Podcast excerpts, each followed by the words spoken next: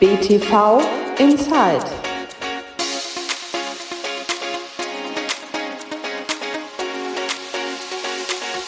Hallo und herzlich willkommen zu einer neuen Folge von BTV Inside, dem Podcast des Bayerischen Tennisverbandes. Mein Name ist Daniel Mücksch und ich freue mich wirklich sehr, die zweite Folge im Jahr 2022 zu präsentieren. In der letzten Folge habe ich es schon angekündigt, wir haben ein paar Neuerungen für BTV Insight eingeplant, angekündigt und eine der Neuerungen ist, dass wir einmal im Monat ein BTV-Thema haben, wo wir jemanden aus dem BTV präsentieren, seine Position vorstellen und wir uns mit dem Thema, mit dem sich die Person beschäftigt, auch die ganze Folge beschäftigen. Das hatten wir letzte Woche gehabt oder vor zwei Wochen gehabt, besser gesagt. Und jetzt mit dem Christoph Püllmann, genau, der hat uns da erzählt, was er so macht, was er in der, im BTV zu tun hat. Und die andere Folge im Monat, die widmen wir uns der Welt des Tennis, die sich überall abspielen kann, in, in der sich ums Profitennis dreht, in der sich um die kleinen und großen Schlagzeilen dreht. Und da habe ich mir für die erste Folge doch den perfekten Mann an die Seite geholt, mit dem ich mir, mit dem ich über das, die Tenniswelt, über das, was in den letzten Wochen passiert ist, philosophieren kann, mit dem wir besprechen können, was uns bewegt hat, was die Tenniswelt bewegt hat. Und lange Rede, ganz kurzer Sinn, möchte ich erstmal ein ganz kräftiges Hallo sagen zu Paul Häuser. Hallo Paul. Servus Daniel, freut mich dabei zu sein. Paul, ganz kurz, ich möchte jetzt gar nicht selber zu viel sagen zu dir. Vielleicht kannst du dich einfach mal ganz kurz vorstellen, warum du der perfekte Gesprächspartner für mich bist. Der perfekte Gesprächspartner, das ist mir jetzt fast zu steile These. Aber ja, ich arbeite bei Sky schon lange, seit 2012 und bin seit 2017 Tenniskommentator bei Sky, seitdem wir auch die ATP-Rechte haben, die ATP-Tour übertragen wir seit 2017 500er, 1000er ATP Finals. Jetzt kamen letztes Jahr auch noch intensiv die 250er Turniere dazu. Ich kommentiere die 500er, die 1000er. ATP Cup war jetzt auch noch und kümmere mich auch sonst. Also ich manage ein bisschen den, den Bereich Tennis gemeinsam mit unserer Redaktion Imke Leinbach, Peter Schmitz und äh, meiner Chefin Imke Dunker. Ja, seit diesem Jahr. Ganz neues Projekt. Richtig spannend bin ich jetzt auch unter die Podcaster gegangen ähm, und freue mich, dass wir da Michael Stich und Patrick Kühn für einen Podcast gewinnen konnten. Mad Dog und Wingman heißt unser Sky Tennis Podcast. Spektakulärer Name. Da handelt es sich um die Spitznamen der beiden. Mad Dog, das ist der Michael Stich und der Wingman ist der Patrick, der Patrick Kühn. Und ja, die beiden sind super befreundet und so kam es dann auch in Richtung Podcast und Jetzt sind wir gestartet, alle zwei Wochen, immer mittwochs auf den üblichen Podcast-Plattformen gibt's dann auch Mad Dog und Wingman, den Sky Tennis Podcast. Ja, perfekt. Da kann man dienstags BTV und Zeit hören und am Mittwoch ist doch dann euer Podcast die perfekte nächste Abrundung für das Tennisherz. Paul hat jetzt schon gesagt, warum er wirklich äh, im Tennis wirklich ein sehr guter Gesprächspartner ist und Paul ist wirklich da sehr, sehr tief drinne und wir haben uns auch die letzten Wochen immer mal unterhalten. Natürlich äh, kommen wir sicherlich auch drauf, drauf gleich zu sprechen, nochmal auf die Australian Open und in der Welt von Twitter, in der Welt der Nachrichten. Also ich glaube, da gibt es kaum jemanden, der da äh, besser auf dem Newsstand ist wie der Paul und deswegen werden wir jetzt, glaube ich, gleich mal thematisch tief einsteigen mit einer sehr hoffentlich leichten Frage äh, zum Anfang für dich. Die Australian Open sind ja vorbeigegangen jetzt vor einigen Wochen, werden ja die meisten Zuhörerinnen mitbekommen haben, wie natürlich auch mit dem sensationellen Sieg von Rafael Nadal. Im Vorfeld hatten wir auch schon mal darüber gesprochen. Ich meine, dass ich, oder ich verorte dich zumindestens im äh, Federerlager ein wenig in der Goat-Debatte. Aber hast du jetzt auch deine Meinung in Anführungszeichen ein bisschen geändert? Äh, hat für dich jetzt äh, nach diesem Auftritt in Melbourne Rafa die Nase vorn? In der Go-Debatte, ja, ich finde die ja spannend. Das ist so ein Lieblingsthema der Journalisten. Gibt gibt ganz viele, äh, auch unter den Ex-Profis, die sagen, boah, hör mir auf mit dieser Go-Debatte oder was was heißt das hier, äh, Ziege oder was? Äh, oder viele sagen, Boat, Boat wäre doch viel besser. Nimm nimm das Bötchen. Ähm, best of all times. Aber ja, ich ich mag diese Spielerei schon weil es auch diese drei, die wir haben, nochmal so ein bisschen hervorhebt. Und das ist ja wirklich einfach total krass, äh, dass wir diese drei überragenden Spieler, die wirklich auch in dieser Open Era, äh, wenn man sich mal alle Slams anschaut, dann haben die da über 25 Prozent der, der Slams in der Open Era, haben, haben Djokovic, Nadal und Federer gewonnen. Und dass die über so einen langen Zeitraum so dominant sind und dann in eine Generation reinfallen, das ist einfach was Außergewöhnliches und das ist für, für den Tennissport ähm, so, so wichtig, so besonders und für uns Tennisfans einfach, einfach eine, eine wahre Freude. Und du hast gesagt, ich bin ein bisschen im Federerlager. Ja, gebe ich, gebe ich zu, wenn es jetzt wenn man diese Goat-Debatte auch sagt, okay, da geht's noch um viel, viel mehr als nur um Titel, da geht's auch um eine gewisse Ästhetik, da, da geht's darum, was bedeutet dieser Spieler für den Sport, was hat er für eine Strahlkraft, also diese Aura Federer. Ja, äh, da würde ich schon sagen, da gibt's ein paar Punkte, da sehe ich auf jeden Fall Roger als den GOAT. Das, was wir jetzt erlebt haben, Melbourne, dieses Comeback von Nadal, ich würde dieses Comeback auch nochmal auch eine Stufe über dem Comeback von Federer 2017 stellen auch wenn das von Federer auch der Oberknaller war. Nach, nach einem halben Jahr Matchpause kommt er zurück und gewinnt die Australian Open im Finale gegen, gegen Rafa mit Break-Rückstand im, im fünften. Aber das, was Nadal jetzt gemacht hat, mit dieser Fußverletzung, was man da ja gehört hat, so, das, da stand ja wirklich die Karriere auch kurz vor dem Aus. Da war er lange nicht sicher. Und dann aber auch mit dieser besonderen Dramaturgie, dass es jetzt bei diesem Finale gegen Medvedev um die 21 ging. Also das war mental so enorm und man hat ja gemerkt, äh, wir haben alle gesehen, wie, wie tight er war, wie, wie verkrampft er gespielt hat im ersten Satz. Und dann kommt er von 0-2 Sätzen nochmal zurück. Das, das war für mich einfach nochmal außergewöhnlicher, noch, noch eine Stufe krasser. Ich konnte es nicht fassen. Ich habe nicht mehr damit gerechnet, dass Nadal das schafft wie wahrscheinlich du auch. Für mich ist es nochmal eine Stufe über, über den Comeback von Federer und deswegen sehe ich ihn jetzt auch in der, in der Goat-Debatte momentan vorne. Jetzt kommt Paris.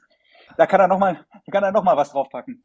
Ich fand es vor allem beeindruckend auf körperlich wie mental die Leistung. Also es hat mich ja in vielen am Anfang sehr lange an das Finale von äh, Djokovic gegen Medvedev bei den US Open erinnert. Hätte ja gar nicht so viel gefehlt, dann wäre es auch so gewesen. Dann hätte vielleicht äh, machte das Break zum 4-2 im dritten und er gewinnt 6-4 den dritten Satz, dann diskutieren wir über was vollkommen anderes. Aber genau da war diese unglaubliche Leistung von Rafa aus meiner Sicht, dass er da weiter an sich geglaubt hat und auch körperlich nicht äh, verkrampft hat und auch irgendwann frei aufgespielt hat. Was ein bisschen selbstverständlich äh, erstmal scheint, aber überhaupt nicht so ist, wenn man es genau betrachtet, was, was mit, mit Djokovic passiert ist, der genau diese Verkrampfung ähm, nicht losgeworden ist. Und er hatte auch Chancen gehabt, zurückzukommen, damals bei den US Open und hat es genau äh, mental und körperlich nicht geschafft. Und das, das Rafa geschafft hat, das war, fand ich auch absolut unglaublich. Da fällt mir auch immer sofort das Zitat ein, was Roger dann auch getwittert hat. Unterschätze niemals einen wahren Champion. Das, glaube ich, haben, ja, haben, haben manche, wie wir wahrscheinlich auch, ich wahrscheinlich auch, dieser Moment, diesen Moment gemacht. Ich glaube, das wird bei Rafa nicht mehr passieren. Genau, du sagst es, dass dieses Zitat von Federer, das trifft auf den Punkt. Never underestimate a true champion.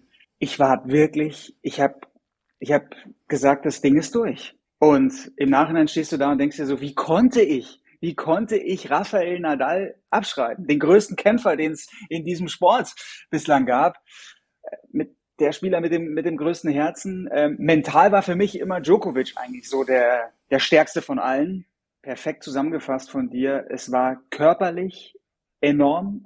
Ich, für mich erstaunlich, dass er nach einem halben Jahr Matchpause da körperlich ähm, nicht nachlässt, dass er, dass er da mit Medvedev mithalten konnte, vielleicht körperlich sogar dann der Fittere war. Medvedev hatte ja mit den Oberschenkeln dann mehr zu tun, aber mental, aber mental ist es vielleicht noch außergewöhnlicher, die Leistung. Und dieses Paket, ja, ist einfach, ist einfach irre. Es war irgendwie surreal. Ich konnte auch mehrere Stunden danach das noch nicht, noch nicht fassen irgendwie. Und ja, jetzt sitzen wir da, eine Woche später und wir sind doch immer noch überwältigt, oder? Immer noch wirklich diese unglaubliche Leistung von Rafa im Kopf. Ähm, aber lass uns doch schon ruhig mal nach vorne blicken. Wie, wie geht's jetzt weiter? Das wird ja auch wirklich spannend sein, wenn jetzt ähm, die ersten Turniere sind wieder gestartet und wenn die beiden auch wieder eingreifen werden, vielleicht irgendwann die beiden zu dritt. Ähm, du hast den, den Joker schon erwähnt. Was erwartest du, wenn er zurückkommt? Ja, da bist ja du vor allem der Experte, äh, was, was Djokovic. Ja, da kann ich nachher gleich noch ein paar, paar, paar Sätze zu sagen, ja. ja, da bin ich gespannt. Bin ich gespannt. Äh, hab, hab gehört von deinem Servus TV Auftritt bei Sport und Talk im Hangar 7, was das für, für Wellen geschlagen hat. Es ist ein bisschen natürlich Stochern im Nebel für, für mich jetzt auch, weil ich mir jetzt, wenn ich ähm, versuche mir vorzustellen, was macht Nadal jetzt nach diesem für ihn so unglaublichen Comeback. Er hat ja sicherlich nicht damit gerechnet, dass er eine Chance hat, ähm, die Australian Open zu gewinnen. Und jetzt hat er diese 21 und jetzt startet er in das Jahr mit einem erst 250er Sieg in Melbourne und, und dann auch noch äh, mit einem Grand Slam Triumph. Das ist jetzt schon die Frage. Macht es Sinn, würdest du aus Sicht von Nadal jetzt Indian Wells und Miami spielen? Ich glaube, ich würde es an seiner Stelle nicht spielen und würde jetzt sagen, okay, gönn dir die Pause. Das war ja mit dem Fuß alles, alles wirklich dramatisch. Und das war jetzt so ein sensationelles Comeback. Jetzt vielleicht nochmal regenerieren, schauen, dass es mit dem Fuß stabil in die Sandplatzsaison reingeht und dann alles natürlich auf Fokus Roland Garros, dass er dort zum 14. Mal gewinnt und dann alles auf, auf die, auf die 22. Würde ich auch so unterschreiben. Finde ich, das könnte man dem Team Rafa so übermitteln. Ich glaube, damit äh, würden sie nicht wirklich so schlecht fahren. Wobei es manchmal nicht so einfach ist, nach so einem Erfolg, glaube ich, dann auf die Bremse zu drücken, weil man natürlich dann alles mitnehmen möchte. Aber im Endeffekt ist er so erfahren, dass ich, dass er glaube ich schon dann doch selber weiß, was sein Körper äh, gut tut und was und was sein Körper wirklich braucht. Genau. Und er spielt, äh, siehst du bestimmt auch so, er spielt ja nicht mehr um die Nummer eins der Welt. Ich glaube nicht, dass ihm das äh, wichtig ist oder nicht mehr wichtig ist.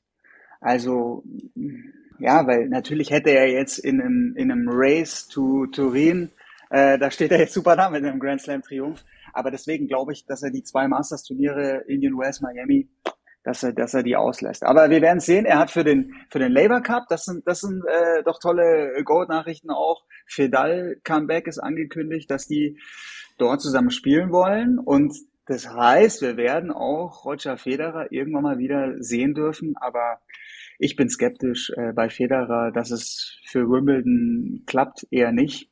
Ich glaube, erst im April kann er wieder richtig, richtig laufen. Und Djokovic ist natürlich dann auch die, die ganz spannende Frage. Ähm, aber da, da möchte ich nicht vorgreifen. Daniel, da, da bist du äh, der Experte. Lässt er sich impfen? Wie stehen die Chancen? Dass er die French Open spielen kann. Das hängt natürlich auch von der Pandemieentwicklung dann ab. Er hat jetzt für Dubai gemeldet. In Dubai soll es also eigentlich das Comeback geben. Ja, da kann er ja auch so spielen. Da, das ist, da, genau. da kommt ja diese Frage noch gar nicht, äh, würde die Frage noch gar nicht so akut werden. Und ja, genau, äh, du hast es eben schon erwähnt, äh, du siehst mich noch ein bisschen oder hörst mich noch ein bisschen erschöpft. Das war eine sehr anstrengende Woche für mich. Wir nehmen hier auf am äh, 4. Februar, äh, damit die Zuhörerinnen wissen, über welchen Zeitraum wir reden. Und am 31. Äh, Januar, genau, war ich zu Gast bei Servus TV ähm, im Zuge meiner Biografie, die ich geschrieben habe über Novak Djokovic. Ein Leben lang im Krieg, äh, so viel Werbung muss kurz erlaubt sein.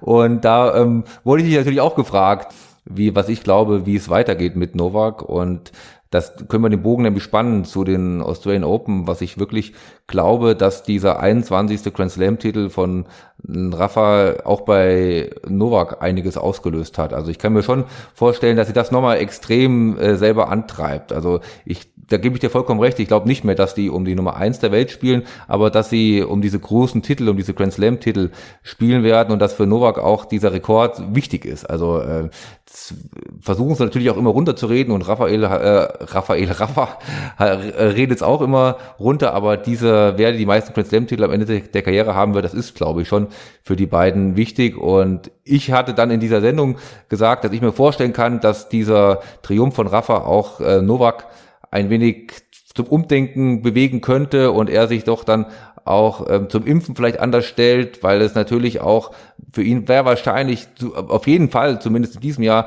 eine der einzigen Möglichkeiten sein wird, dass er bei diesen großen Turnieren mitspielen wird. Und ich kann mir nicht vorstellen, dass äh, bei den French Open jemand äh, ungeimpft äh, teilnehmen kann. Das würde mich zumindest sehr, sehr, sehr, sehr wundern.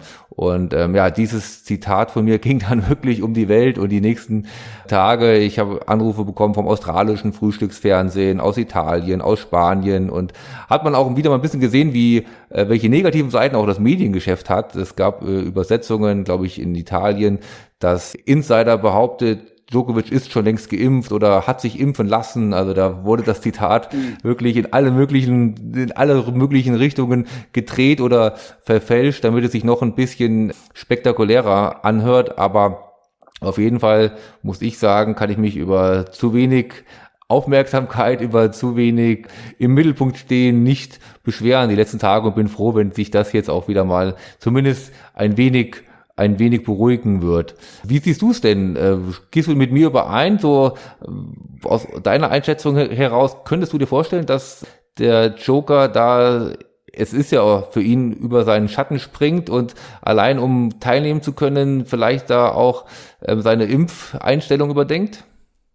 Ganz schwierig, finde ich das. Also ich, für mich ist Djokovic da immer noch ein Mysterium. Also und ja, ich kann dich nur äh, erstmal beglückwünschen. Es ist kein schlechter Zeitpunkt, um hier ein, ein Buch über Novak Djokovic zu veröffentlichen. Wir haben ja dich deswegen auch äh, bei Sky schon als Studiogast gehabt und da werden wir natürlich dranbleiben, Daniel.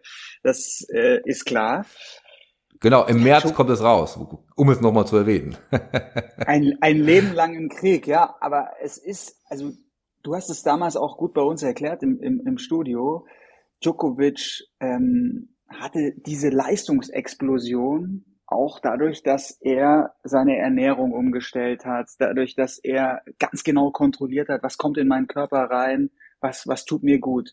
Und er ist überzeugter, also er ist mindestens mal Impf, Impfskeptiker ganz stark, haben wir jetzt äh, ja mitbekommen, äh, was das für ein Chaos dann letztendlich bei den Australian Open im Vorfeld angerichtet hat, was das für Wellen geschlagen hat. Er hat jetzt angekündigt, äh, dass er in den nächsten Tagen sich dazu äußern wird. Und dann bin ich wirklich sehr, sehr gespannt. Und es, es, es bleibt abzuwarten, weil jetzt sind die French Open, die sind Ende Mai. Bis dahin kann in der Pandemie auch wieder so viel passieren. Im Moment würde ich auch sagen, Stand jetzt kann er da als Ungeimpfter niemals mitspielen. Aber was wissen wir? In dieser Pandemie kann sich so schnell alles ändern, wenn es jetzt ganz, ganz entspannt wird und, und er ist dann doppelt Genesener.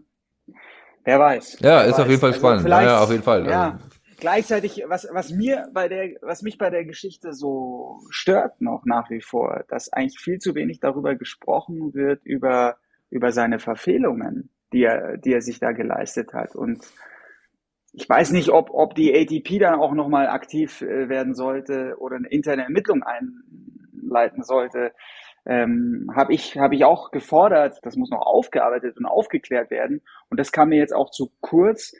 Im Zuge dieses ganzen Prozesses kann er bei den Australian Open mitspielen, erhält er sein Visum oder nicht. Das, was er gemacht hat, dass er mit, wenn das jetzt so stimmt, ja, da, davon gehe ich jetzt erstmal aus, dass er mit einem positiven PCR-Test in ein Interview reingeht, einen, einen Journalisten von der L'Equipe trifft und ihn nicht darüber unterrichtet, dass er positiv getestet ist. Also das ist schon wirklich, ja, das, da hat er, damit hat er sich eigentlich moralisch disqualifiziert. Also das ist eine grobe, so eine grobe Verfehlung von ihm. Und das finde ich mit diesem Statement, so wie er das gemacht hat, das war eine Fehleinschätzung von mir. Das ist mir einfach zu, zu wenig. Wie, wie siehst du es? Ja. Ja, sehe ich, sehe ich in dem Fall äh, genauso. Ein bisschen möchte ich ihn trotzdem verteidigen. Ich, wie gesagt, ich bin auch nicht sein Anwalt. Ich äh, bin da, glaube ich, ich versuche da zumindest relativ neutral zu sein und da hat er absolut äh, sich nicht richtig verhalten in vielen Bereichen, gerade was da am Anfang ist. Und das zeigt auch natürlich, dass er diese ganze Situation nicht wirklich ernst nimmt und da eine, nennen wir es positiv, recht alternative Meinung zu diesem ganzen Thema hat. Das äh, ist jetzt auch nicht so überraschend gewesen. Das hat er, hat er ja auch mit seiner Adria-Tour auch schon gezeigt gehabt, wo ich natürlich ihn dann immer doch ein bisschen in Schutz nehme, ist natürlich, der, dass er dann mit diesen zwei Ausnahmegenehmigungen nach Australien gereist ist. Also ähm, ich glaube oder bin mir relativ sicher, dass ich unter diesen, diesen Voraussetzungen auch in das Flugzeug gestiegen wäre, wie auch immer sie nun zustande gekommen sind. Wie gesagt, das ist ein anderes Thema, da kann man sehr viel an ihm kritisieren, aber was dann um ihn herum passiert ist, ähm, da glaube ich, gibt es sehr, sehr viele Verlierer. Er ist einer davon, aber nicht der einzige. Also ich glaube, dass da natürlich sehr, sehr viel äh, falsch gemacht worden ist und dass man diese, diese ganze Situation nochmal aufarbeiten müsste. Gebe ich dir recht. Das, das sehe ich auch so. Da ist er nicht der Einzige, der, der sich falsch verhalten hat. Da wurde er auch ein bisschen in die, in die Irre geführt. Da hat Tennis Australia auch wirklich viel vergeigt. Trotzdem ich finde, das ist so ein Fall, der zeigt wieder, dass da häufig mit zweierlei Maß gemessen wird. Stell dir vor, Daniel, wir gehen in so ein Interview mit einem, mit einem Tennisspieler rein und sind positiv getestet und, und verheimlichen das. Und das kommt im Nachhinein raus. Ich glaube, das ist unser letztes Interview aber das passiert ja, muss man e-, e-, ehrlicherweise sagen, auch in vielen, in vielen Bereichen und das auch gerade in, der Pandemie gab es dann auch äh, in jedem privaten Bereich selber, wo man sich mal nicht ähm, optimal verhalten hat, keine Frage. Er hat da eine andere Stellung, eine andere Vorbildfunktion und hätte sich da anders ähm, verhalten müssen. Das ist, glaube ich, auch völlig, äh, das steht völlig, finde ich, außer Frage und das, er hat keine Pluspunkte gesammelt. also da kann man, genau. das kann man mit Sicherheit äh, sagen. Und, und das, äh, finde ich, spielt dann letztendlich, wenn wir jetzt ähm, über die Go-Debatte wieder reden, das spielt da mit rein. Für mich spielen solche, das sind weiche Faktoren oder das sind, ja, da, da geht es um Vorbildfunktion, da geht's, äh, was, wie sieht's mit dem Spieler abseits des Courts, mit seinem Verhalten aus. Und da fällt es mir dann schwer, Djokovic als, als den Go zu sehen, wenn er sich in, ja, in, in so Insta-Live-Videos auch präsentiert und sagt, hier, ich habe ähm, schon gesehen, dass verunreinigtes Wasser Kraft der Gedanken in trinkbares Wasser verwandelt werden kann da muss man halt überlegen, was ist denn die, Debatte, ist es wirklich der größte Spieler aller Zeiten oder der erfolgreichste Spieler aller Zeiten? Und da muss man natürlich schon sagen, der erfolgreichste aller Zeiten, wenn man alles daran nimmt, ist er trotzdem. Das hat er, glaube ich, glaube, wo habe ich das Zitat gelesen von Greg Rusetzky, glaube ich, vor kurzem selbst durch die äh, durch den 21. Grand Slam Titel von Rafael Nadal unglaubliche Leistung. Da ist er jetzt führend, Rafa. Aber wenn man momentan alle Statistiken zusammensetzt, dann ist äh, äh, ist Novak Djokovic immer noch der erfolgreichste Spieler aller Zeiten. Und das gebe ich natürlich recht. Ob er das natürlich zum größten Spieler aller Zeiten macht, das ist eine andere Frage, aber das ist auch eine schöne Frage, über die man lange, wie wir jetzt auch schon machen, lange und intensiv diskutieren kann. Es macht einfach viel Spaß. Und äh, ja, ich sehe ihn auch, also statistisch gesehen hat Djokovic ähm, wahnsinnig viel viel äh, erreicht und, und hat da, ja, es ist auch wieder so eine Philosophiefrage, ob man jetzt die, wie, wie man die Grand Slams überhöht. Für mich sind die Grand Slams schon, schon auch im Tennissport das Wichtigste. Und warum, das haben wir jetzt wieder bei den Australian Open gesehen. Und somit sehe ich auch ähm, bei der bei der Debatte, wer ist der erfolgreichste Spieler, sehe ich da auch noch einige äh, Faktoren, die für Rafa sprechen. Aber was Djokovic äh, auch bei Masters-Turnieren und auch im Head-to-Head -Head gegen Federer und gegen Nadal erreicht hat, es ist natürlich überragend. Und er ist ein fantastischer Tennisspieler, er ist eine, eine Maschine auf dem Platz. Trotzdem, ja, in dieser Goat-Kategorie, da hat er äh, große Defizite. Da sehe ich Federer und Nadal weit vor ihm. Ja, bleibt auf jeden Fall spannend. Ich bin mir sicher, es wird nicht das letzte Mal gewesen sein, dass wir beide, wo auch immer, sei es privat, sei es bei Sky, sei es hier bei uns, über dieses Thema sprechen werden, weil, glaube ich, es einfach ähm, wirklich die Tennisfans äh, auch begeistert und, und wirklich auch die nächsten Jahre, das glaube ich in der Tat bei Djokovic auf jeden Fall, das darf man nicht vergessen, dass er, glaube ich, wirklich noch ein paar Jahre auch aktiv sein wird, ähm, dass das uns weiter in Atem halten wird. Einer, der da hin möchte, auf den müssen wir auf jeden Fall auch noch zu sprechen kommen, ist natürlich unser äh, Sascha Zverev, der mit dem, ja, aus seiner Sicht, aus seinen Ansprüchen inzwischen relativ frühen aus bei den Australian Open mit Sicherheit nicht zufrieden sein wird, genau wie seine Fans. Warst du enttäuscht oder wo steht er aus deiner Sicht? Ist das, war das ein Ausrutscher? Ist er jetzt wieder automatisch für den Top-Favoriten bei den nächsten Turnieren? Wie müssen wir den Zverev einschätzen momentan?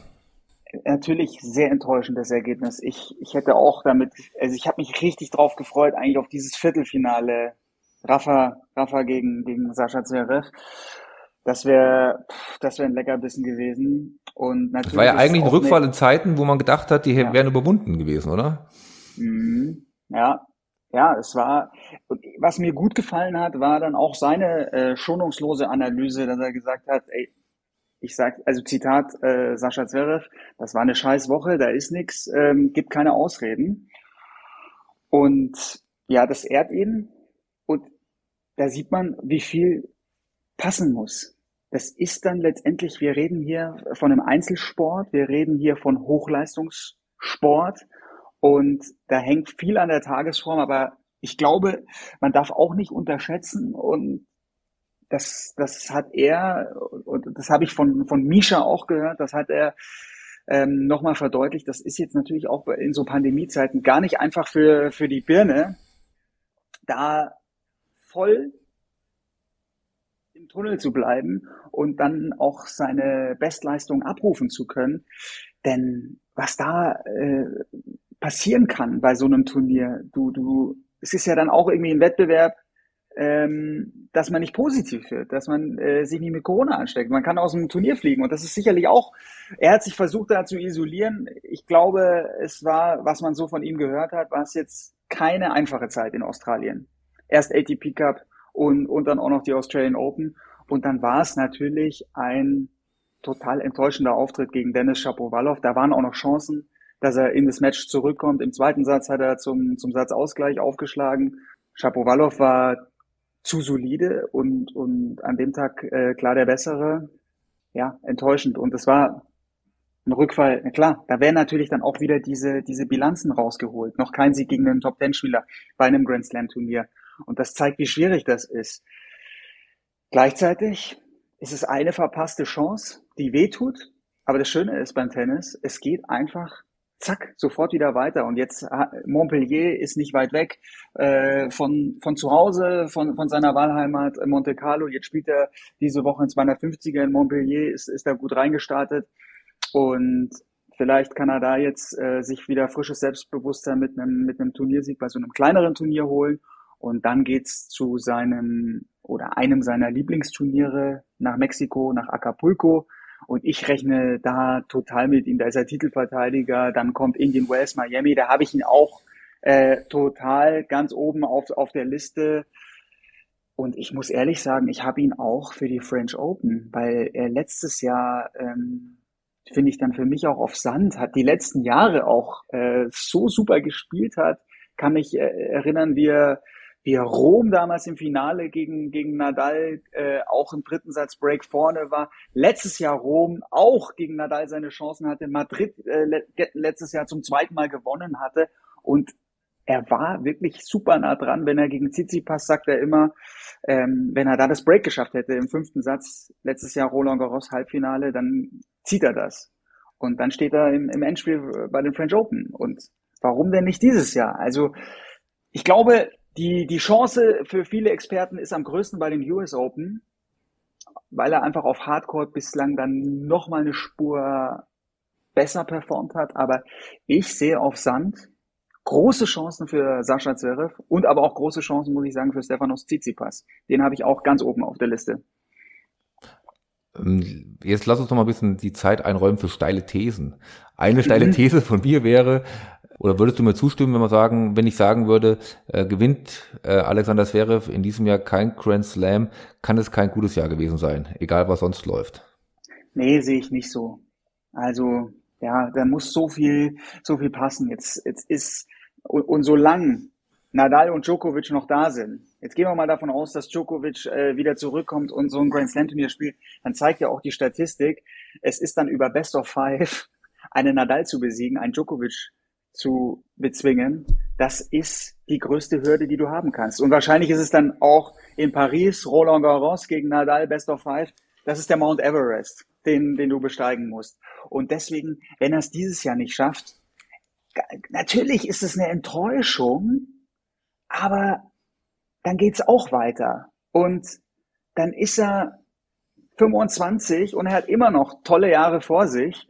Also ich würde, und, und wenn er bei Masters-Turnieren so performt, äh, so tolle Ergebnisse einfährt wie die letzten Jahre, dann ist das immer noch überragend und, und sich für die ATP Finals wieder qualifiziert. Und ähm, klar, ich glaube, du kannst dann, dann wird's verdammt schwer, wenn du kein Grand Slam Turnier gewinnst, äh, dann, dann kann er nicht die Nummer eins werden oder dann wird das äh, ungleich schwerer.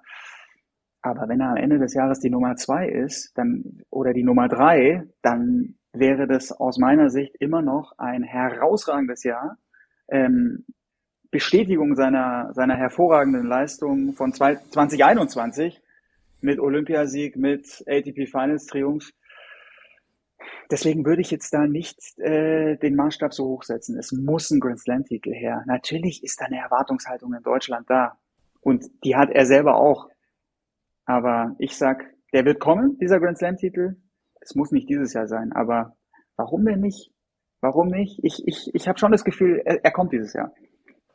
Bin mal ganz positiv. Einen, den wir natürlich da ein bisschen vergessen haben, das ist wahrscheinlich das äh, Los des Verlierers, ist natürlich der ähm, Australian Open Finalist äh, Daniel Medvedev, ähm, der natürlich auch ein unglaubliches Turnier gespielt hab, äh, hat. Und ich jetzt auch aus meiner persönlichen Wahrnehmung würde ihn jetzt nicht nur aufgrund der Australian Open ein bisschen vor dem Sascha momentan sehen. Der scheint mir da doch extrem weit zu sein und auch wirklich auch einen Sprung gemacht zu haben. Natürlich hat er dann das Finale verloren, aber wie er den äh, Rafa dann auch trotzdem beherrscht hat und auch in so einem Spiel vorher beherrscht hat, mit einer Taktik, mit seiner Aggressivität, natürlich mit einem überragenden Aufschlag, aber dann auch überhaupt nicht äh, die meiste Zeit ähm, gezaudert hat. Ähm, also der, ich, das muss ich zumindest sagen, der beeindruckt mich, der äh, Medvedev. Und ich wäre schon in dem Club, ähm, der sagen würde, ja, wahrscheinlich, da würde ich eher mal Geld drauf wetten, wenn ich die auf die nächste Nummer eins nach ähm, Novak Djokovic wetten müsste. Gehst du mit oder setzt du dein Geld auf jemand anderes? Da gehe ich mit. Also da gehe ich mit und da, da gibt's da gibt's ein paar Argumente dafür. Klar, er hat jetzt auch äh, mit der Finalteilnahme, mit den mit den Punkten, die er die er mitnimmt aus dem letzten Jahr, mit dem US Open Sieg, tollen Ergebnissen. Der hat die besten Chancen, die die nächste neue Nummer eins zu werden. Der steht super da. Und man muss wirklich auch sagen, ich sehe klar, da, da, da gebe ich dir auch vollkommen recht. Ich sehe ihn auf dieser Grand Slam-Ebene, da ist er eine Stufe vor Sascha Zverev. Von dem, was er bisher gezeigt hat. Der hatte einfach mehr so Matches, die dann auch in Erinnerung bleiben, wo du sagst, alter Schwede, das war ein Riesenfight, eine Riesenschlacht. Angefangen mit seinem US Open Finale gegen Rafael Nadal, sein erstes Grand Slam Finale, wo er nach 0-2 Satzrückstand äh, nochmal zurückkommt und das Ding in den, in den fünften wuchtet. Und das war ja das Grand Slam Turnier, wo er sich äh, Runde für Runde mit dem Publikum angelegt hat, wo er so in dieses Bad Boy Image äh, immer mehr reingerutscht ist in New York. Aber jetzt hat er eine Leistung vollbracht und das müssen wir, glaube ich, auch nochmal herausstellen. Er ist der erste Spieler seit Andy Murray oder nur die zwei, die, die das geschafft haben, die nach einem Grand, nach dem Grand Slam Debüttriumph direkt danach beim nächsten Grand Slam Turnier wieder ein Finale erreicht haben. Nur Murray und er haben das bei den Herren wohlgemerkt geschafft. Wenn er gewonnen hätte, back to back, also jetzt US Open und danach die Australian Open, dann wäre er der erste gewesen, der nach seinem Grand Slam Debüttriumph direkt noch einen nachlegt. Und das zeigt, also dass das Djokovic, Nadal und Federer nicht geschafft haben, unterstreicht ja auch, wie, wie schwierig das ist, wenn du da einmal dieses so ein Plateau erreicht hast äh, und, und ja, diese, diese enorme Hürde Grand Slam geschafft hast. Ich glaube, da fällt auch häufig was ab und dann ist es schwer, da dran zu bleiben. Und Medvedev, der hat aber einfach so ein, so was Kaltschnäuziges und dann hat er natürlich auch ja, was enorm Unangenehmes für jeden Gegner. Er kann den Court abriegeln wie Djokovic und kann auch in entscheidenden Situationen sagen, so, jetzt gibt's keinen Fehler. Und spielt da mit einer unglaublichen Länge, mit einem unglaublichen Tempo, spielt er die Kugel zurück. Ich finde seine Return-Position jedes Mal äh, so erstaunlich, kann es gar nicht fassen, wie er da von drei, vier Metern hinter der Grundlinie so scharf die Returns zurückspielen kann. Also das ist, und es sieht ja bei ihm auch alles immer so ein bisschen eckig aus, aber äh, und es ist sicherlich auch ein Vogel, wenn, wenn man sich anschaut, wie der im Viertel, Halbfinale war es gegen Tsitsipas, wie er da den Schiedsrichter, den Spanier Jomel Campistol angemacht hat. Look at me, I'm talking to you. Look at me, are you mad? Also der hat ihn ja äh, dann auch richtig beleidigt und hätte hätte den Penalty Point kriegen müssen. Aber ich bin schon der Meinung, so ein so ein Typ, so ein das ist ein Charakter, der tut dem Sport gut und rein sportlich muss man sagen, ähm, ja, er ist die nächste Eins für mich auch. Und bei den French Open, glaube ich, hat er keine Chance auf den Titel, aber Wimbledon und US Open auf jeden Fall wieder. Ja, ich glaube auch die French Open, da hat er einfach auch eine geistige Barriere, dass er die einfach, glaube ich, nicht mag. Und ich glaube, er sagt ja immer wieder, dass die French Open nicht sein, nicht sein Metier sind. Also ich glaube auch, da brauchen wir nicht unbedingt mit ihm zu rechnen. Genau, also da eben würde ich sagen, Nadal, klar, Nadal muss der Top-Favorit jetzt schon wieder für Roland Garros sein, ist einfach äh, gesetzt. Wenn er spielt, dann kommt natürlich der Joker, ganz klar. Der ist dann auch der Titelverteidiger. Und dann kommen aber für mich direkt dahinter Tsitsipas, der letztes Jahr im Finale 2-0 Sätze vorne war gegen Djokovic, das dürfen wir auch nicht vergessen. Und der eigentlich der, der beste Samtplatzspieler für mich äh, letztes Jahr war in der Saison. Und dann natürlich Sascha Zverev, die vier. Ja, genau. Da gehe ich, da gehe ich auf jeden Fall mit. Aber lass uns zum Abschluss nochmal, damit, damit wir nicht den Vorwurf bekommen, so ein Club der Showbies zu sein und nur uns auf das Männertennis zu fokussieren, gerne nochmal einen Blick auf die Frauen werfen, weil ich glaube, das ist nämlich eigentlich schon mein Ansatz, dass man das so ein bisschen nur seitlich behandelt und auch vielleicht nicht so ganz im Zentrum steht, dass das nicht ganz ohne Grund ist und nicht nur mit dem Showitum zu bezeichnen ist. Esparti natürlich bei den Australian Open eine absolute super Siegerin. Jetzt war aus deutscher Sicht natürlich auch ein sehr, sehr enttäuschendes Turnier. Nichtsdestotrotz hat es meines Erachtens auch einige Schwächen des Damentennis mal wieder aufgezeigt und dann möchte ich auch gleich mal am Anfang ganz gemein sein zu dem Thema und dich bitten, die Top Ten des Damentennis mir aufzuzählen.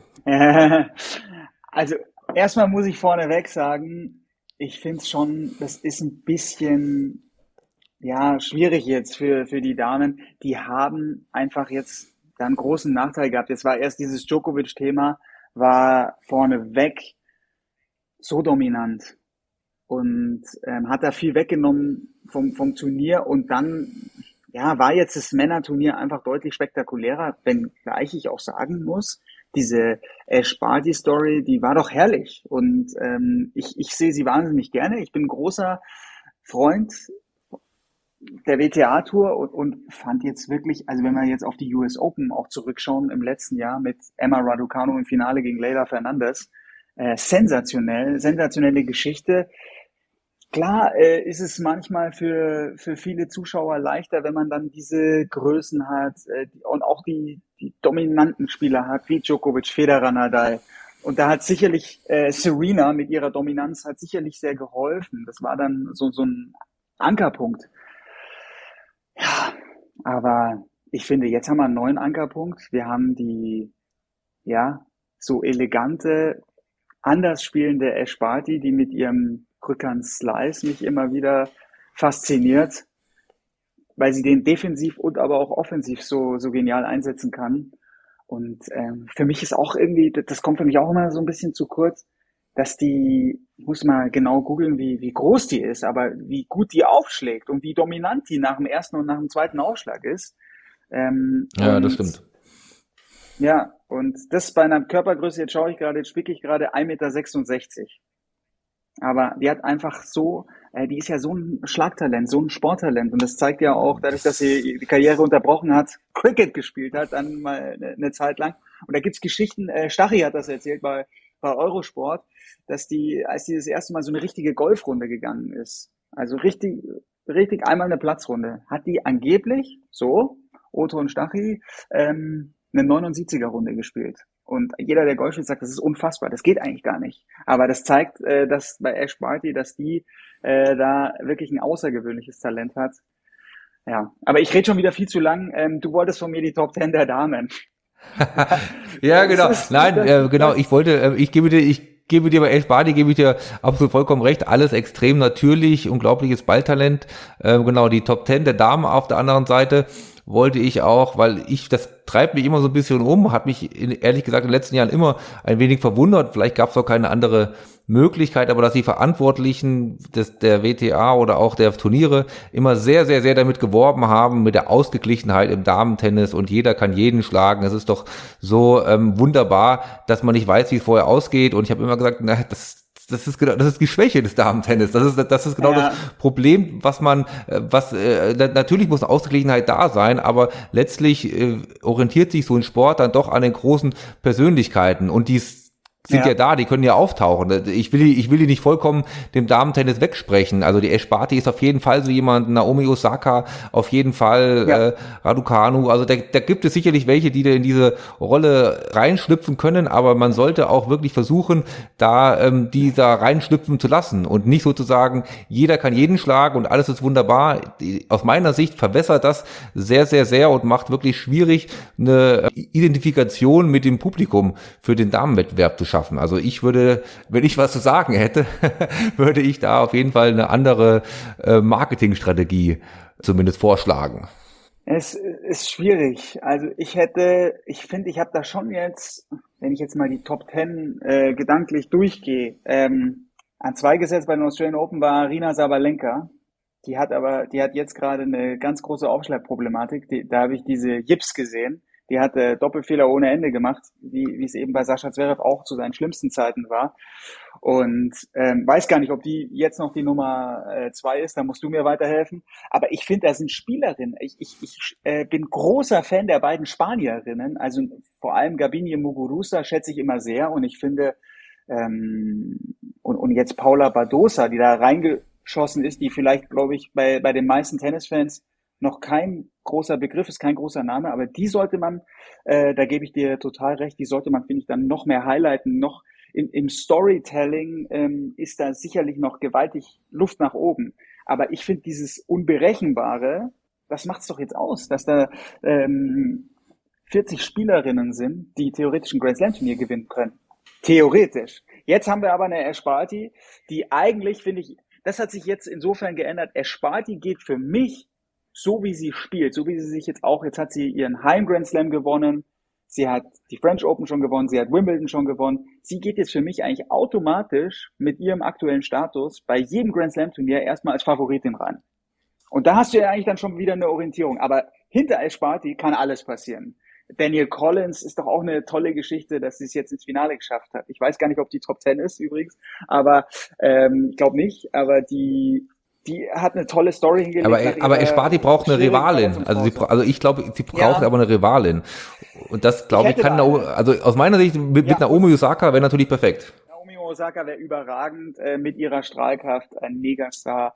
Äh, auch eine tolle Doku äh, auf, auf Netflix schon. Und ach, das wünsche ich mir einfach, dass Naomi Osaka wieder an ihre alte, an ihr altes Leistungslevel rankommt, dass die, dass, äh, es ist einfach ein un unglaubliches Power-Tennis, das Naomi Osaka spielen kann. Das ist so, die kann die Gegnerin so erdrücken. Und wenn sie das, also auf Sand sehe ich jetzt Naomi Osaka auch nicht ähm, als, als French Open-Siegerin, aber Wimbledon, US Open, wenn sie da wieder an ihre Form rankommt, dann können wir uns auf tolle, auf tolle Duelle mit Ash Barty auch freuen, ja da sieht man doch eindeutig dran, dass der Paul ein absoluter Profi ist. Mit so einem positiven Ausblick, mit so einem Wunsch in die Zukunft, hätte er mir die Brücke nicht besser bauen können, um äh, mich wirklich ganz, ganz herzlich äh, zu bedanken für seine Expertise, für seine Zeit, die er hier ähm, gehabt hat und mit mir ein wenig über die aktuellen Entwicklungen im ganz, ganz oberen Bereich des Profitennis, über die Superstars zu sprechen und mit und seine Einschätzungen dazu zu hören, ähm, hat mir wirklich sehr, sehr großen Spaß gemacht, Paul, und ich möchte die Gelegenheit sofort nutzen und wirklich sagen, vielen, vielen Dank. Danke, Daniel, und bis zum nächsten Mal. Du darfst dann gerne bald mal zurückkommen äh, wieder. Ja, genau, das tue ich auch wirklich sehr, sehr gerne. Ich befürchte ja auch, dass der Joker uns auch noch ab und zu nochmal beschäftigen wird und äh, sehr, sehr gerne lade ich dich dann auch wieder hier zu BTV Inside ein. Also Paul, mach's gut, bis zum nächsten Mal. Danke, ciao, ciao. Denn das war sie auch schon wieder, die aktuelle Folge von BTV Insight. Die zweite Folge in diesem Jahr mit Paul Häuser von Sky, in der wir die große Welt des Tennis ein wenig beleuchtet haben. Mir hat sie wirklich sehr, sehr viel Spaß gemacht und ich bin gespannt. Wir können alle überprüfen, ob unsere vagen Thesen, steilen Voraussagen alle so eingetroffen sind. Wir werden es in den nächsten Wochen sicherlich sehen. Das nächste Mal begrüße ich alle Zuhörerinnen wieder zu einer BTV-Folge, wo wir jemanden aus dem BTV vorstellen werden und mit ihm über seine Aufgaben hier beim BTV sprechen werden und da sicherlich auch eine wunderschöne Folge aufzeichnen können. Ich freue mich auf jeden Fall schon sehr drauf und bis zum nächsten Mal. Und tschüss. BTV Inside.